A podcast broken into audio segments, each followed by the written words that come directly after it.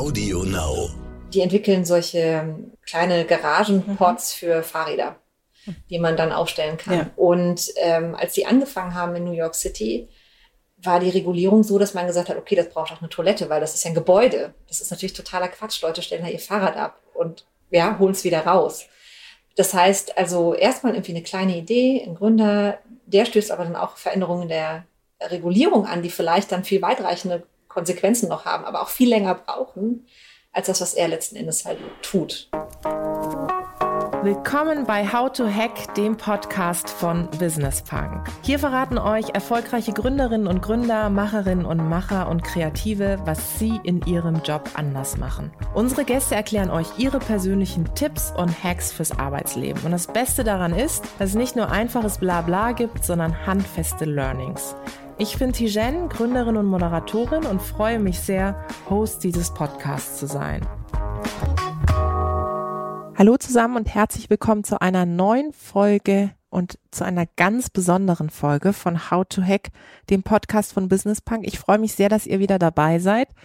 Und ihr könnt es nicht glauben, beziehungsweise sagen wir es so, ich kann es nicht glauben. Es ist tatsächlich eine der ersten Folgen, dass ich mit echten Menschen in einem echten Raum sitze, an einem echten Tisch. Es ist keine digital aufgenommene Folge. Und das hat auch seinen Grund, denn mit meinen zwei Gästinnen heute werde ich nicht nur diese Folge aufnehmen, sondern wir haben später auch ein ziemlich cooles Event. Aber dazu gleich mehr. Und ich freue mich sehr, dass es äh, uns gelungen ist, diese zwei Expertinnen in einen Raum zu holen, die ziemlich coole Dinge gemeinsam auf die Beine gestellt haben. Und wie gesagt, darüber werden wir gleich sprechen. Aber vielleicht, um es nochmal einzuordnen. Wer fleißig den Business Punk Podcast hört, und ich weiß, das sind einige da draußen, werden es schon gesehen haben, dass es ein paar Spezialfolgen mit Mini gab. Ich habe unter anderem mit Ulrike von Mirbach gesprochen. Sie ist die Leiterin von Mini Deutschland. Das war eine sehr spannende Folge. Da haben wir über ihren Job gesprochen, wie ist sie dahin gekommen, wo sie ist, wie definiert sie Erfolg und Karriere. Das war ziemlich cool. Oder auch Sarah Schappert. Sie ist verantwortlich für den Mini-Startup Accelerator Urban X. Und da haben wir über das Thema ja, Stadt der Zukunft, Mobilität der Zukunft, Mobilitätswende, aber auch über den Accelerator gesprochen. Also hört die Folgen gerne nochmal an und diese Folgen sind eben auch in Kooperation mit Mini entstanden. Und da sind wir jetzt wieder bei dem Punkt, dass ich hier sitze, bei Mini direkt sozusagen in München in ihrem ja Brand Showroom, ziemlich cool, habe mir schon einige Sachen angeguckt.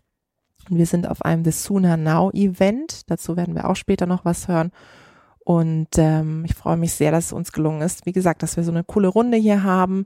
Vielleicht zur Einordnung auch nochmal, das Suna Now ist eine Dialogplattform. Da geht es wirklich darum, dass äh, verschiedene Persönlichkeiten aus der Wirtschaft, aus den Medien, Architektur, Kunst und Politik zusammenkommen und einfach mal darüber reden, wie eigentlich die Stadt der Zukunft so aussieht. Und zwei von diesen Persönlichkeiten habe ich hier live von den Farbe. Die eine ist Dr. Eva Becker. Sie arbeitet im Business Strategy Team von Mini und bei Urban X, dem Accelerator von Mini, der sich eben Startups widmet, die das Stadtleben neu erfinden. Liebe Eva, ich freue mich, dass du da bist. Herzlich willkommen. Vielen Dank. Abgefahren, oder? Endlich mit Leuten irgendwie zusammenzusetzen und zu sprechen und gleich später noch eine Veranstaltung. Und die zweite in der Runde, wir teilen eine Leidenschaft, nämlich die Leidenschaft zum Gründen. Und sie hat schon einiges auf die Beine gestellt. Ich freue mich sehr, dass sie da ist. Lissy Kieser, sie ist unter anderem Gründerin von Sugar Mountain, Utopia und The Lovelace. Liebe Lissy, schön, dass du da bist. Vielen Dank. Ich freue mich, dass wir uns ähm, heute treffen und ähm, dazu noch eine Premiere zu dritt. Zu dritt, genau. Ihr zwei, vielleicht fangen wir, Eva, mit dir mal an. Du bist hier bei dem Accelerator von Mini, bei Urban X. Meine Lieblingsfrage und die fleißigen Zuhörerinnen und Zuhörer da draußen wissen, welche das ist. Also stell dir vor, du sitzt mit Leuten an einem Tisch, die so gar nichts mit Mini und äh, Fancy Accelerator zu tun haben. Wie pitchst du denen deinen Job? Liebe diese Frage. Wir haben im Studium schon immer gesagt, ähm, ne, irgendwie, wenn die Eltern und die Großeltern dann zur Abschlussfeier kommen, vielleicht sollten wir denen überhaupt nochmal erklären, was wir hier seit Jahren schon machen. Ähm, das wäre wahrscheinlich mal nötig und im Prinzip ist es so weitergegangen bei mir, aber ganz einfach, ich arbeite eben im Brand- und Business-Strategie-Team von Mini. Das heißt, wir befassen uns mit Themen, die jetzt nicht so sehr heutiges Kerngeschäft sind, sondern entweder ein bisschen weitreichender, Beyond Car nennen wir das, oder eben ja, sich stärker mit Zukunftsthemen mhm. ähm, befassen. Und UrbanX, unser Startup Accelerator in New York, ähm, vereint so ein bisschen beides. Ne? Also das ist kein Kern-Autothema. Da geht es nicht darum zu gucken, wie wir jetzt in Zukunft eine bessere Sensorik fürs autonome Fahren mhm. finden können. Wäre schon eine spannende Frage, vielleicht ein Aspekt, aber es ist viel breiter gefasst. Also wie sieht die Stadt von morgen aus und welche Rolle können wir darin spielen? Und wir wollen Gründer fördern, wir wollen aber auch von denen lernen, damit wir eben selber sozusagen ja unsere Rolle in dieser Zukunft verstehen können. Und du das, hast. Ich weiß nicht, ob das die Oma verstanden hätte, aber. Ich denke schon, dass sie es verstanden hätte. Und im Zweifel redet man ja den ganzen Abend drüber und taucht nochmal ein. Ähm, und was ich auch sehr spannend finde, ist, dass du ja auch für das Thema Nachhaltigkeit bei euch sozusagen zuständig bist ähm, und da einiges machst. Darüber werden wir aber gleich sprechen, weil es ja auch sehr spannend ist. Lissy, wie ist es bei dir, dein Pitch? Ich glaube, du bist es extrem gewohnt, oder? Ständig zu pitchen. Hm, eigentlich nicht. Ähm, Äh, weil ich glaube, das liegt daran, dass ähm, die ähm, Leute normalerweise gewohnt sind, wenn sie mir begegnen, dann in sehr konkreten Situationen, ja. zu einem sehr konkreten Anlass auf mich zu treffen. Und dann geht's eigentlich immer mehr um das jeweilige Projekt als jetzt um meine Tätigkeit für die ähm, verschiedenen ähm, Projekte. Aber ich ähm, habe es mir selber auch ähm, schon öfter überlegt, worin jetzt eigentlich so meine ähm, Haupttätigkeit besteht. Und ähm, das war ja sozusagen auch ein Prozess jetzt des letzten Jahrzehnts, äh, in dem ich so quasi in meinen eigenen Projekten, also unternehmerisch tätig war. Ja. Und ähm, es sind eben alles Projekte, die ähm, sozusagen Gastronomie, Event und Kultur vereinen. Und mein Schwerpunkt liegt eigentlich in den Bereichen Konzeptentwicklung, Kreativdirektion, Projektmanagement und Kuration, könnte man sagen. Genau. Und ähm, ein Begriff, den ähm, ich jetzt im Nachhinein oder rückblickend äh, für mich gefunden habe, der diese ganzen verschiedenen Orte auch vielleicht ähm, aneinander bindet, ist eben der Begriff Placemaking, mhm. also alles Orte mit äh, ganz unterschiedlichen Voraussetzungen, die eben ein neues Nutzungskonzept benötigen und auch oft mit in kürzester Zeit ähm, auf den jeweiligen Kontext bezogen.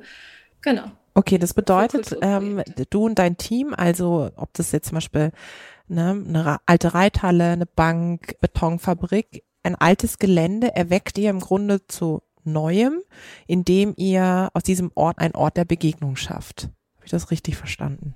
Ja, auf jeden Fall. Also äh, wir nennen ähm, unsere Orte, die wir äh, kreieren, ja immer ganz gerne Happening Places. Mhm. Da steckt es ja eben schon drinnen, also diese verschiedenen Dimensionen. Es sind eben einerseits reale Orte, also jetzt natürlich auch viel hier ähm, in München, weil wir eben einfach hier hauptsächlich ähm, tätig sind und uns natürlich auch in unserer Stadt dann auch verwirklichen wollen. Ähm, und ähm, es sind eben ganz ähm, unterschiedliche äh, Standorte, Hallen, altes Industriegelände, Bank, ähm, eine alte Universitätsbuchhandlung und so weiter, die wir eben umgestaltet haben zu so einer Art Gastronomie, Event und mhm. Kulturbühne, mhm. aber eben die auch Anknüpfungspunkte bieten als so eine Art äh, urbaner Handlungsraum. Yeah im Grunde sozusagen aus alt mach neu und da ist die Connection äh, zu dir, liebe Eva, weil ich habe es ja schon vorhin gesagt, das Suna Now ist eine Dialogplattform, wo eben verschiedene Persönlichkeiten zusammenkommen und über die Stadt von morgen sprechen, eben auch tatsächlich die Stadt von morgen schon heute mitzugestalten. Eva, bevor wir auf das konkrete Projekt eingehen, was ihr gemeinsam gestaltet habt, wie sieht denn die Stadt von morgen aus? Also mit Urban X verfolgen wir einen Ansatz, den nennen wir nennt man Human-Centered Design. Ja? Mhm. Und das geht nicht nur für Produkte, also ein super Beispiel dafür sind immer Apple-Produkte. Ne? Also es ist einfach intuitiv und das ist für den Menschen gemacht, nicht für den Prozess oder für den Anbieter, sondern für den Nutzer im Prinzip. Und ganz stark vereinfacht kann man das halt auch auf Städte anwenden. Also einfach sagen, die Stadt muss im Prinzip für die Menschen gebaut werden, die da leben. Es klingt trivial, aber wenn man sich umguckt, dann sieht man oft, dass das nicht immer der Fall ist. Ja? Und ähm, Genau, also Human-Centered Cities ist so das, was mhm. bei uns im, im, Zentrum steht. Und ihr habt beide jetzt irgendwie zueinander gefunden und was ganz Interessantes gemacht. Wer mag das mal erzählen?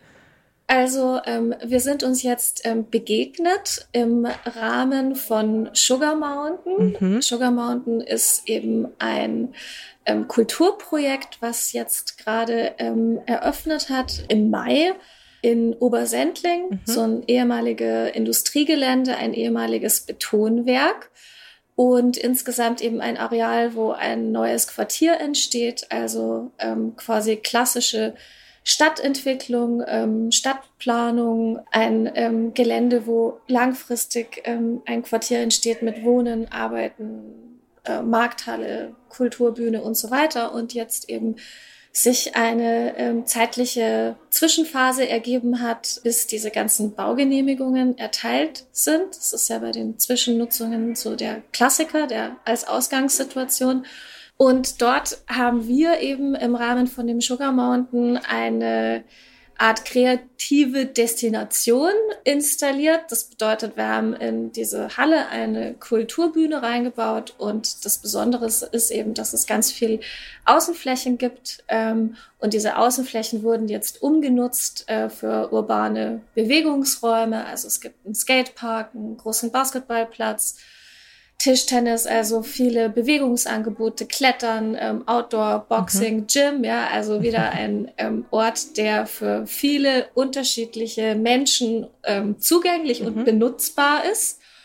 Und ähm, jetzt gab es eben die, den glücklichen Zufall oder die schöne Fügung, dass ähm, Mini auf unseren Ort aufmerksam geworden ist und wir haben eine schöne Künstlerkooperation mhm. jetzt gemeinsam umgesetzt mit einer Künstlerin aus London, La Quena, die eben bei uns eine riesige Architektur gestaltet hat, einen Turm, also von mehreren ähm, Seiten bemalt und ähm, diese, also diese künstlerische Intervention ist ähm, sozusagen das, was uns jetzt ähm, verbindet oder äh, worüber wir eben jetzt auch in eine gemeinsame ähm, Veranstaltungsplanung reingekommen sind anlässlich zur IAA und ähm, viele Interventionen vor Ort auch ja. durchführen muss man sich unbedingt mal angucken, ist mhm. wirklich ein Feuerwerk fürs Auge, finde ich, mhm. ähm, weil auch äh, in großen Buchstaben Love steht, was wunderschön. Es ist sehr bunt, es ist sehr farbig. Love, genau. Genau. Mhm. Und das ist schon ziemlich, ziemlich cool gemacht, finde ich. Also es sticht schon sehr stark raus, ne? Es hat eben jetzt auch äh, gut gepasst, äh, also auch fürs Sugar Mountain eine unserer ersten so Herangehensweisen war, dass wir gesagt haben, äh, all colors are beautiful, diese ja. graue, triste Betonarchitektur und ähm, dann haben wir uns erinnert an die Farblehre, dass der Grau eigentlich die Summe aller Farben mhm. beinhaltet, also auch eine ganz schöne so theoretische Herangehensweise. Und das ähm, spiegelt sich jetzt, finde ich, vor allem in dem Artwork von La Quena wieder und in dieser Vielheit der unterschiedlichen Farben und Menschen und Lebensweisen. Ich erinnere mich, ich war auch mal, ähm, auch zu Lovelace Zeiten waren wir schon mit euch in, mhm. in Kooperation. Ich war mal im Lovelace damals haben wir so ein Abendessen gemacht und haben Gründer eingeladen aus mhm. dem Urban X-Kontext, die ja, Produkte pitchen mich. konnten. Die, äh, und, äh, Microgreens. Microgreens. wir haben gegessen, was die in ihren Regalen mhm. äh, gezüchtet haben. Der Andrew Shearer von Farmshelf war damals da genau. aus New York und ähm, auch damals war es schon, glaube ich, einfach schön zu sehen, dass also für uns aus, aus Mini-Perspektive ihr halt einen solchen also Unort geschaffen habt. Wir haben über den Begriff ja schon mal kurz diskutiert im Vorfeld. Mit Unort meine ich nicht einen negativen Ort, sondern einen Ort, der oft in der Stadt ja nicht möglich mhm. ist. Also ein, ein, Ort, an dem halt Freiraum entsteht, wo nicht definiert ist, genau was damit eigentlich passiert, sondern der im Prinzip eine Offenheit mit sich bringt. Und ähm, du hast es vorhin urbaner Handlungsraum genannt. Mhm. Ähm, das ist für uns einfach spannend zu sehen und auch zu, zu unterstützen ähm, was an solchen Orten halt entstehen kann. Dann. Und ist es tatsächlich da, wo ihr dann als Mini ansetzt, genau solche Projekte stärker zu pushen und da in Kooperation zu gehen und auch, du hast vorhin von Gründer, Gründerinnen gesprochen, denen eben auch eine, eine Plattform zu bieten, eine Grundvisibilität. Ist das, wo ihr beim Accelerator sagt, okay, das ist wirklich auch unser Job, da genau reinzugehen? Ja, also ich tatsächlich machen wir klassische Acceleration mit mhm. den Startups. Das heißt, ähm, also Teams, die ein Konzept, vielleicht einen Piloten mhm. haben, bewerben sich bei uns. und kriegen dann die Hilfe, die sie brauchen. Bei manchen ist es auch Visibilität, mhm. ja, bei anderen ist das schon super. Ja, die haben vielleicht dann eher Probleme mit der Produktentwicklung, aber haben ein super Netzwerk, sind in ihrem Feld die bekannten Experten, äh, haben eine super Kommunikation. Aber ne, Ingenieurs-Know-how fehlt halt vielleicht an irgendeiner Stelle oder Programmier-Know-how. Also die Firmen, mit denen wir arbeiten, sind sehr divers in jeder Hinsicht. Ähm, da sehr viele, sehr viele, äh, also 30 Prozent äh, weibliche Gründerinnen. Ja. Was immer noch zu wenig ist. Also die Herausforderungen, vor denen die stehen, sind sehr divers und wir gucken ja. von Team zu Team, was brauchen die von uns. Und äh, jetzt konkret auch bei eurem Projekt, ähm, Eva, was ist das Faszinierende, wenn du auch das mit Sugar Mountain, das, was Lissy auch erzählt hat, auch gerade mit der Künstlerin, die ihr eingebunden habt. Was ist das Besondere, was dieses Projekt für dich auch ausmacht? Ich habe eine große Liebe für Menschen, die Sachen auf die Straße bringen. Ja. Also Getting Shit Done. So die, die Headline, ihr geht hin und macht. Ne? Ja. Und dann entsteht da was. Es ist dann einfach ja. da. Wärt ja. ihr nicht da gewesen, wäre es nicht da. Make it happen. Ja, make it happen, genau. Und ähm, das ist natürlich der Zauber des Gründens Oft klappt es ja auch nicht. Oft mm, bleibt es oh, ja. bei einem Konzept-Pitch und dann ist mm. am Ende mhm. nichts da. Aber mm. ähm, ich glaube, das ist für mich und auch wenn ich dann über meine Arbeit insgesamt nachdenke, die jetzt nicht nur Urban Access, sondern -hmm. auch andere Themen -hmm. umfasst. Wenn man guckt, wie viele Konzepte man entwickelt, PowerPoints man erstellt und was am Ende wirklich halt auf die Straße kommt, das ist leider gar nicht so viel, ja. Und das fasziniert mich aber, die Kraft des Umsetzens. Mhm.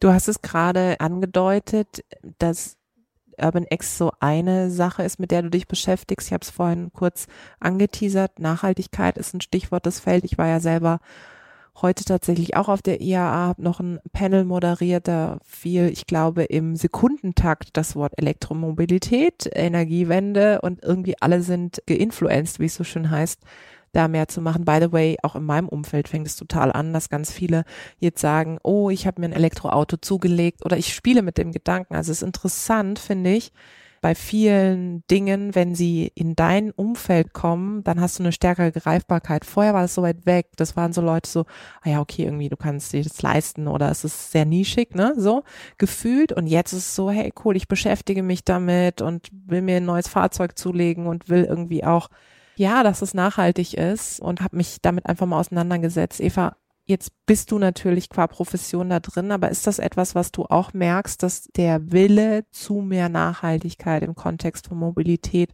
stärker ausgeprägt ist. Gerade ihr arbeitet ja auch mit vielen Communities zusammen, Influencerinnen, Influencer. Ist das etwas, was, was ihr tatsächlich auch stärker merkt?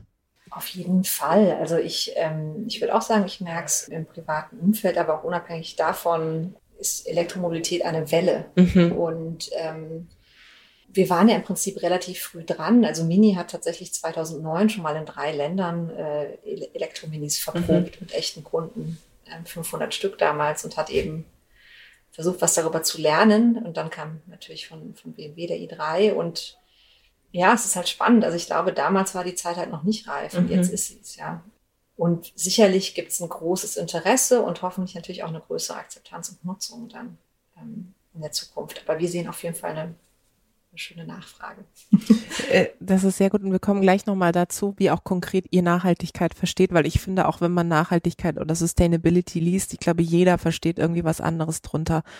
Ähm, Lissy, aus deiner Perspektive, wenn es darum geht, Orte der Begegnung zu schaffen, Happy Places, von denen du vorhin gesprochen hast, spielt da auch das Thema Sustainability eine Rolle? Und wenn ja, wie, wie denkt ihr das sozusagen mit und warum ist es vielleicht sogar auch wichtig, das mitzudenken? Also auf jeden Fall ähm, ist Nachhaltigkeit, Sustainability ein Thema aber ähm, vielleicht noch mal anders, als man das jetzt aus der Mobilitätswelt äh, kennt. Mhm. Ähm, wir verstehen uns natürlich jetzt mal in erster Linie als Kulturveranstalter mhm. und gehen dementsprechend auch stark eben von einem, ich sag mal, erweiterten Kulturbegriff aus. Also was einfach bedeutet, dass äh, wir behaupten, Kultur ist mehr als Kunst. Mhm. Kultur ist eben alles, was sozusagen auch von den Menschen geschaffen, erzeugt wird. Ähm, also letztendlich auch unsere Lebenswelt, die Lebenswirklichkeit, mit der wir eben umgeben sind. Und das bedeutet letztendlich, ich äh, schaffe Plätze, jetzt in dem Fall in einem urbanen äh, Umfeld, wo eben Begegnung möglich ist. Und warum ist es wichtig? Weil eben durch Begegnung auch Wissensvermittlung mhm. und ähm, Austausch ähm, stattfindet.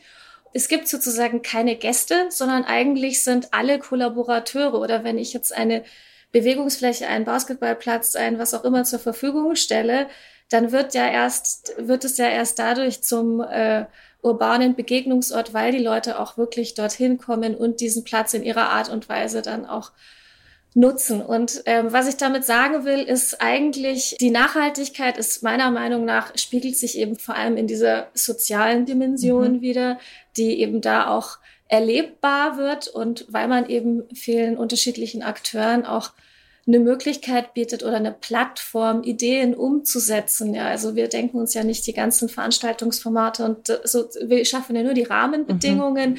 für den Content, den uns andere anbieten. Und ihr nehmt eine Ressource ja, die ungenutzt ist. Ne? Mhm. Also ich meine, das ist ja. ja. auch eine Form von Nachhaltigkeit im Prinzip. Mhm. Ja, genau. Also es bleibt ja sonst eine Frage. Ja. Diesen Punkt hätte ich nämlich ähm, auch äh, gerade nochmal äh, erwähnt, beziehungsweise wollte ich mit dir nochmal vertiefen, Lissy. Wie kommt ihr denn an diese Plätze? Also ist es so, dass Kommunen, dass das Land, die Stadt auf euch aufmerksam wird? Wie kommt ihr an diese Plätze auch? Also tatsächlich ähm, über Recherche, Networking, immer während des äh, Location-Checking, die Stadt Scouting. mit anderen Augen sehen. Also wirklich mit Menschen sprechen, in alle möglichen ja. verschiedenen Richtungen mhm. denken, ähm, mit Leuten reden. Ähm, und äh, nie über die Kommune oder über die Stadt. Also das ist sozusagen das mhm. schwächste Glied, äh, ist eben die Stadt oder sozusagen es wird dann natürlich immer auch gerne gesehen und mhm. jetzt auf dieser ganzen ähm, Ebene, Verwaltungsebene und von den ganzen Referaten und so weiter, die finden immer alles super und begrüßen natürlich auch diese ganzen Aktivitäten sehr, aber es ist nicht so, dass die jetzt in der Lage sind, eben Flächen zur Verfügung zu stellen. Es kommt eigentlich immer alles aus der Privatwirtschaft. Das ist sozusagen. spannend. Es genau. ist super spannend zu sehen. eben oft mhm. eine Mischung aus mhm. ähm, aktiver äh, Recherche und eben aber auch Dingen, die einem mhm. angeboten werden. Und meistens muss man dann in dem konkreten Fall einfach gemeinsam überlegen, was könnte denn ein sinnvolles Nutzungskonzept für diesen Ort sein, mhm. weil es ist ja überhaupt nicht äh, selbsterklärend, was man mhm. an dem jeweiligen Ort machen könnte. Oder manchmal muss man es den Leuten oder auch erst erklären, dass man, äh, die wollen vielleicht äh, ganz was anderes und oder zum Beispiel im Fall vom Lovelace, das war auch ein Prozess zu vermitteln oder da war die Frage sozusagen von dem Eigentümer, äh, ja, was ist denn ein Pop-up-Hotel? Mhm. Das muss man dann erstmal ähm, erklären und eben so Genau, das muss man vielleicht nochmal dazu sagen. The Love Place, da war ich übrigens auch ja, äh, ein schön. paar Mal. Auch auf Veranstaltungen tatsächlich ist äh, in München ein äh, Hotel gewesen, das es eine Zeit lang gab. Ne? Und da fanden auch viele Events drin statt. Also ich war da zum Beispiel äh, auch, wen wundert's, auf einer Diversity-Diskussion. und äh, das war schon, schon sehr cool gemacht, ja. Ja, also 17 Monate ähm, gab es dieses Pop-up-Hotel und ähm, das Besondere war eben, es hatte nur 30 Hotelzimmer mhm. und äh, aber 1500 Quadratmeter Eventfläche, also mehr öffentliche Bereiche als jetzt ähm, private mhm. Bereiche und ähm, so war dann auch die Nutzung oder also dass eben das Programm genauso wichtig ist wie die Zimmer. Mhm. Und so wurde dann aus äh, einem ehemaligen Bankgebäude mit Vorstandsbüros genau. ein höchst öffentlicher Ort. Und cooler Place, Zentrum muss man auch München. sagen. Sehr, sehr cool gemacht, auch vom ganzen Interieur und Design. Ich erinnere mich da gern dran zurück. Das mhm. heißt, wenn jetzt Hörerinnen und Hörer sagen, ich bin vor kurzem an einer Ecke vorbeigeradelt, an einem Place, finde ich spannend, dann können sie sich schon an dich wenden, oder? Und dir das mal schicken. Ja, genau. Also das, äh, wir sind natürlich auf äh, immer auch für, für Hinweise, ja, ja, ja, natürlich auch immer dankbar. Und ja. ähm, es gibt eben auch ähm, vieles, was man in der eigenen Stadt auch noch ähm, entdecken kann. Ja, genau. Auch man denkt, man kennt sich gut aus, aber es gibt eben immer Überraschungen. Und dann ist es aber natürlich immer auch eine Frage von, wie die Rahmenbedingungen Klar. sind und was sich dann mhm. tatsächlich auch umsetzen lässt. Aber ich glaube, jetzt werden wir nach dem Gespräch mit mehr offenen äh, Ohren und Augen durch die Gegend radeln oder fahren, je nachdem.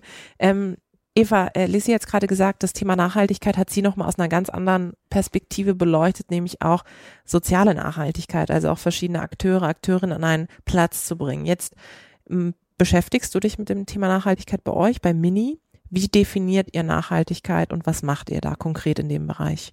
Ich würde gerne nochmal zum Thema Stadt auch ja. gleich zurückkommen, aber es kann, mhm. vielleicht schaffen wir dann die, die ähm, Brücke zurück. Ja, ähm, gern auch nochmal, also Nachhaltigkeit läuft bei uns im Prinzip unter zwei großen Themenblöcken. Äh, Big Love for the People, Big Love for the Planet. Und dieses Thema Big Love haben wir eben ja auch im Sugar Mountain mhm. visualisiert mit dem, mit dem schönen Mural. Ähm, genau, und da geht es natürlich einerseits darum, ähm, oder um ein Thema, das Mini sehr, sehr am Herzen liegt, nämlich das Thema Sustainable Design. Mhm.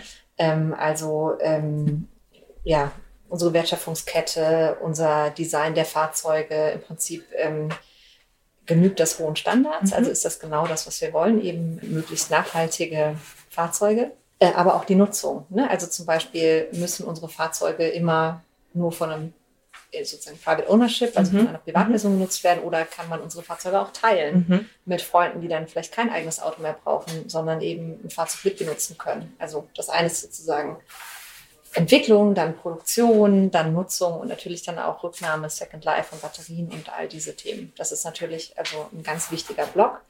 Ähm, ein zweites wichtiges Thema ist für uns ähm, das Thema Future Cities. Also ähm, wie entwickeln sich Städte, wie werden Städte nachhaltiger ähm, und welchen Beitrag können wir dazu mhm. leisten, weil natürlich das Auto eine ambivalente Rolle hat in der Stadt. Also Total. da müssen wir nicht ja. einmal rumreden. Ja, es ja. ist natürlich äh, äh, es verspricht Freiheit, ähm, es verspricht Mobilität, aber es ist natürlich auch Platzfresser und äh, macht die Luft schmutziger und so weiter. Ne? Also was ist dann, wie können wir aber innerhalb dieses Bewegungsraums äh, unsere Rolle definieren in der Zukunft, ja? Und ähm, natürlich äh, das schon jetzt mehrfach erwähnte Thema ähm, Diversity. Mhm. Ähm, Big Love for the People, auch das ist uns sehr, sehr äh, wichtig und liegt uns am Herzen. Ähm, sowohl ähm, sozusagen das Geld, das wir als ähm, Marke ausgeben, als auch die Aufmerksamkeit, die wir bekommen, als natürlich auch die Partner, mit denen wir arbeiten, mhm. zu nutzen, um das Thema Diversity and Inclusion zu fördern. Also und, intern und extern. Ja, da klingt es natürlich auch wieder in meinen Ohren, klar. Ist übrigens immer sehr interessant, ne? Wenn ich, sobald ich in irgendeiner Diskussion bin, kommt sofort so, wir haben eine super Frauenquote, Tijen, oder wir machen ganz viel im Bereich Diversity. Also ich bringe das offensichtlich immer mit. Das ist ja schon mal gut. Aber Eva, wo seht ihr für euch die größten Herausforderungen im Bereich Nachhaltigkeit? Du hast es ja jetzt auch sehr breit definiert, auch gerade was so die Zukunft, finde ich, der Städte betrifft. Wo sagst du, ja, da hängen wir gerade und da muss aber auch noch einiges einfach getan werden? Es ist ein sehr, sehr komplexes Thema. Mhm.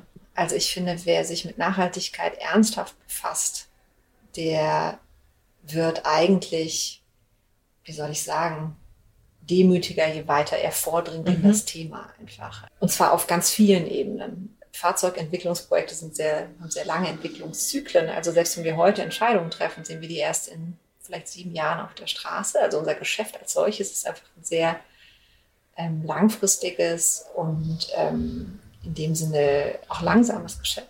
Sowas wie ähm, ja, Produktion und auch Sourcing ist, ist einfach eine irrsinnige, mhm. unendliche Komplexität mit Zulieferern und so weiter und so fort. Und das ist einfach ein Thema, was gekommen ist, um zu bleiben und dem wir einfach uns sehr ernsthaft annehmen aber natürlich sagen auch alle ständig, jetzt zeig mal her, was ja, hast du da, was ja, hast du ja. da, ne? Also es gibt diese Gleichzeitigkeit von hier und jetzt. Es muss heute was passieren, muss heute was vorzuweisen haben und es muss aber nachhaltig sein in itself. Also es muss natürlich nachhaltig aufgebaut werden, was wir da machen. Und ich glaube, das ist, würde ich also persönlich für mich als die größte Herausforderung sehen, hm. ähm, den heutigen Anforderungen unmittelbar zu genügen. Ne? Die Punkte zu machen, die man machen muss, aber auch natürlich eben diese wahnsinnige Komplexität und Breite dieses Themas Nachhaltigkeit. Das glaube ich sofort. Lisi, wenn du das hörst, was würdest du denn jetzt auch aus deiner Placemaking-Perspektive sagen? Was ist so für euch die größte Herausforderung, wenn ihr an Konzepte rangeht, wenn ihr Strategien entwickelt für neue Orte, wenn ihr neue Orte zu neuem Leben sozusagen erweckt? Was ist für euch die größte Herausforderung in der Praxis? Also wir sind ja äh, grundsätzlich in der sehr äh, glücklichen ähm, Position, dass wir anders als alle anderen oft so eine Art Experimentierfeld mhm. aufbauen und uns gerade über diese Beschränkungen, die die Eva jetzt gerade beschrieben hat, darüber eigentlich auch hinwegsetzen können. Also es ist ja wie ein ähm, Stadtentwicklungslabor. Mhm. Letztendlich könnte man ja schon sagen, auch jetzt zum Beispiel ähm, im Hinblick aufs äh, Sugar Mountain, wo eigentlich jetzt die Herausforderungen, diesen ganzen planerischen Prozessen und äh, bürokratische Hürden zu mhm. überwinden, das ist eigentlich immer das Gleiche.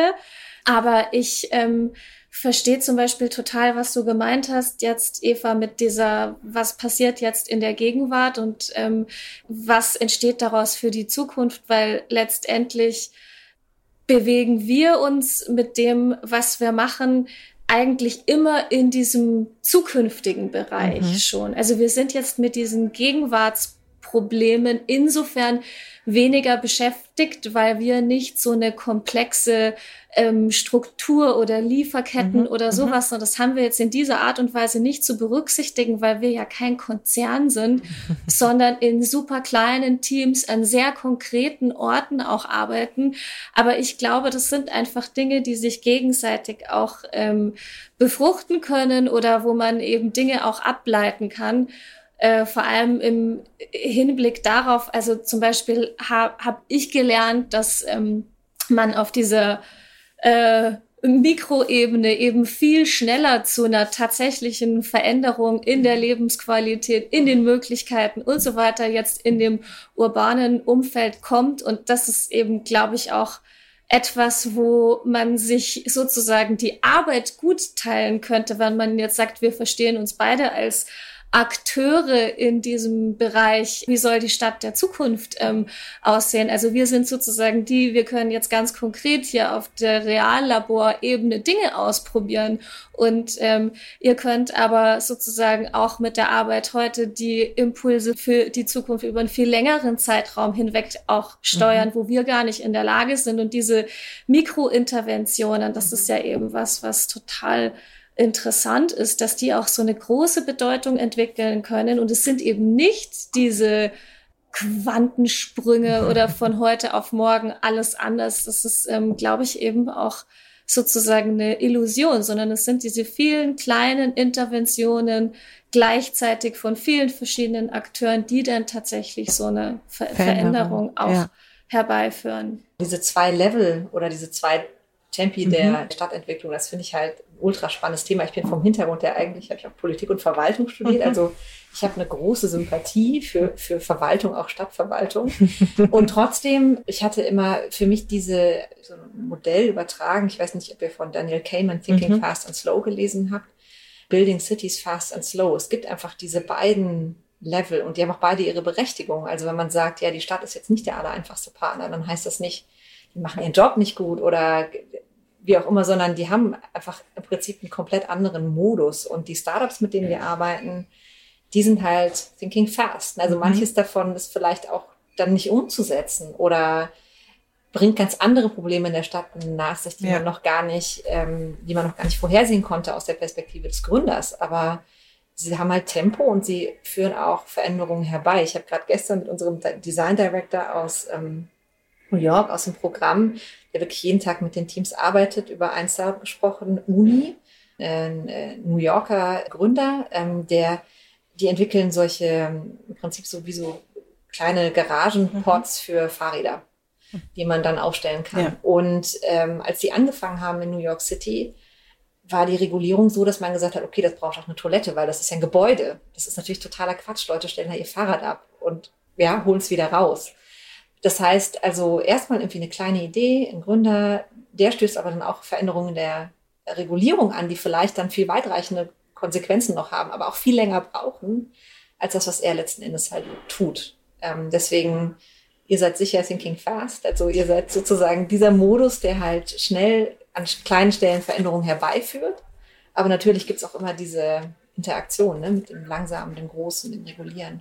Genau, und ähm, diese Dinge dann eben auch auf einer Verwaltungsebene, mhm. dann diese Learnings anzuwenden, natürlich dauert es viel länger, weil das ist ja gerade so ein ähm, Paradigmenwechsel. Ne? Wenn wir feststellen, ah, okay, es macht total Sinn, äh, verschiedene Bereiche miteinander zu verbinden, ja, dann ist es ja eigentlich genau das Gegenteil von dem, was praktiziert worden ist, äh, stadtplanerisch alles aufzuteilen in Gewerbe und Industrie und Wohnen und all, bloß nicht. Ne? Es ist jetzt, man stellt jetzt fest, ähm, genau das Gegenteil ähm, ist, äh, macht die Stadt lebenswert, ja, dass wir diese unterschiedliche, diese Zonierung überwinden, ja, und das ähm, wieder zueinander bringen. Aber auf einer Planungs- und Verwaltungsebene sind da noch ganz andere Schritte zu bewältigen. Letztendlich können wir nur die ähm, Beispiele liefern und vor allem ähm, helfen, dass man diese Dinge überhaupt ähm, lernt zu denken und sich vorstellen zu können. Eigentlich müssten ja, ehrlicherweise, wenn ich euch beiden so zuhöre, ähm, solche, finde ich, Visionärinnen wie ihr in der, ich habe übrigens auch Politikwissenschaft studiert, keine Verwaltung, aber Politikwissenschaft, in der Verwaltung sitzen äh, weil du hast es, äh, Lissy, gerade vorhin mhm. angesprochen, ähm, und das kenne ich natürlich auch aus diversen Projekten, sobald es an die Verwaltung geht, egal auf welcher politischen Ebene, wird's wahnsinnig lahm, bürokratisch und häufig verliert's den Speed und die Sexiness, sag ich mal, die es vorher hatte. Deswegen, vielleicht könnt ihr mal drüber nachdenken im einem neuen Leben, aber das nur sozusagen auf der Seite in die Verwaltung zu kommen.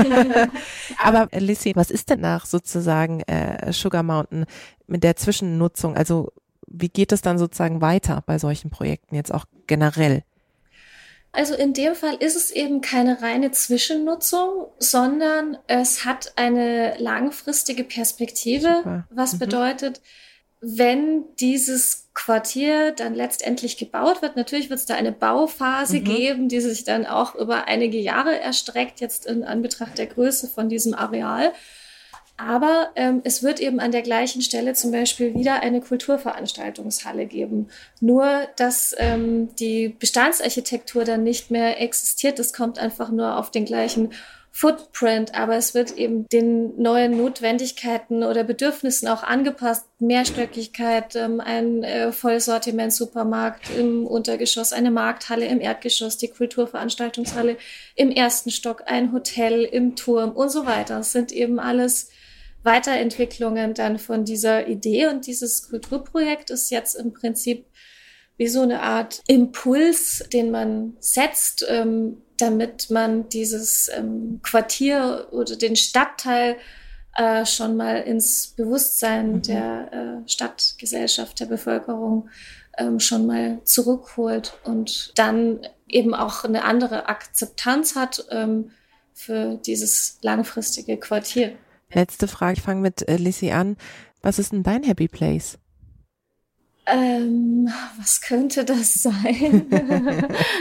ich kann auch Eva zuerst. Gibt es einen Lieblingsort von dir? Jetzt hier in der Stadt oder? Ja, wo oder? du generell gerne bist, dich aufhältst, wo du vielleicht auch relaxen, entspannen kannst, wo du einfach gerne bist. Das sind natürlich Orte mit ganz ähm, unterschiedlichen, ich kann es gar nicht genau sagen. Ich mag immer ganz gerne einfach dieses Spannungsfeld von äh, so eine äh, Ruhe, Einsamkeit, Kontemplation und dann aber auch wieder eben so äh, Orte, wo ganz viele Menschen sich ähm, aufhalten und wo ganz viel Begegnung und äh, Content und so weiter stattfindet. Also ich glaube, ich könnte mich jetzt gar nicht für eine Sache entscheiden. Ich finde es eben immer am schönsten, wenn man wechseln kann zwischen den Welten. Ich will auf jeden Fall mal eine Tour mit dir zusammen durch die Stadt machen. Dann nehmen wir auf jeden Fall noch Eva mit. Eva, was ist dein Happy Place? Also wenn ich zu Hause aus der Haustür rausgehe mhm. und dann sagt mir jemand, oh, du hast jetzt zwei Stunden Zeit und ja. niemand fragt, wo du bist, dann würde ich, glaube ich, ins Café Clara gehen. Ah, ja. äh, und mich einfach raussetzen. Also sozusagen für diejenigen, die jetzt äh, außerhalb von München sind, das ist ein Hot-Tipp von Eva. Ist einfach, ich weiß nicht, ob er hot ist, aber es ist auf jeden Fall ein sehr schöner Ort. Das und stimmt. ich glaube, also das Spannende ist ja, wenn man so guckt, was Menschen in Städten glücklich macht. Ne? Also wo mhm. sind Menschen in der Stadt glücklich? Ähm, und dazu Forschung macht, dann was wichtig ist, ist so das lose Netzwerk. Ja? Also mhm. Also gar nicht, dass deine besten Freunde in der Nachbarwohnung wohnen oder im Nachbarhaus, sondern dass so die kleinen Begegnungen und ich wohne echt super zentral in München, viele Geschäfte, viele offene Häuserfronten drumherum. und manchmal laufe ich einfach nur von der Tram nach Hause und dann begegne ich dem Nachbarn und den kenne ich und die Kollegin wohnt auch um die Ecke und dann komme ich echt zu Hause an und bin einfach ziemlich glücklich. Also für mich ist die Stadt mein Happy Place. Oh, ich finde, das ist das perfekte Schlusswort, liebe Lissy, liebe Eva. Das war super spannend, über eure perfekten Places äh, zu sprechen. Und ich finde, man merkt immer Protagonistinnen und Protagonisten an, ob sie wirklich die Sache lieben oder nicht. Und hier muss ich feststellen, ihr liebt eure Sache, eure Profession schon sehr. Und das sage ich ehrlicherweise. Und die fleißigen Zuhörerinnen und Zuhörer draußen wissen das nicht immer. Vielen Dank für das tolle Gespräch. Dankeschön. Vielen Dank, Tijan. Das war die neueste Folge von How to Hack. Ich hoffe, sie hat euch super gefallen. Abonniert uns fleißig auf Audio Now oder wo auch immer ihr Podcasts hört. Zum Schluss möchten wir euch noch einen Podcast empfehlen und dafür lasse ich einfach die Hosts selbst zu Wort kommen. Hallo, wir sind Raimund Brichter und Etienne Bell von NTV. Wir sind die Hosts von Brichter und Bell Wirtschaft einfach und schnell und damit ist auch eigentlich schon alles gesagt. Genau, wir liefern euch nämlich jeden Montag einen Begriff aus Wirtschaft und erklären euch in 10 Minuten alles dazu, was ihr wissen müsst. Immer aktuell, immer verständlich. Hört rein bei AudioNow und ntv.de. Und natürlich überall, wo es Podcasts gibt. Audio Now.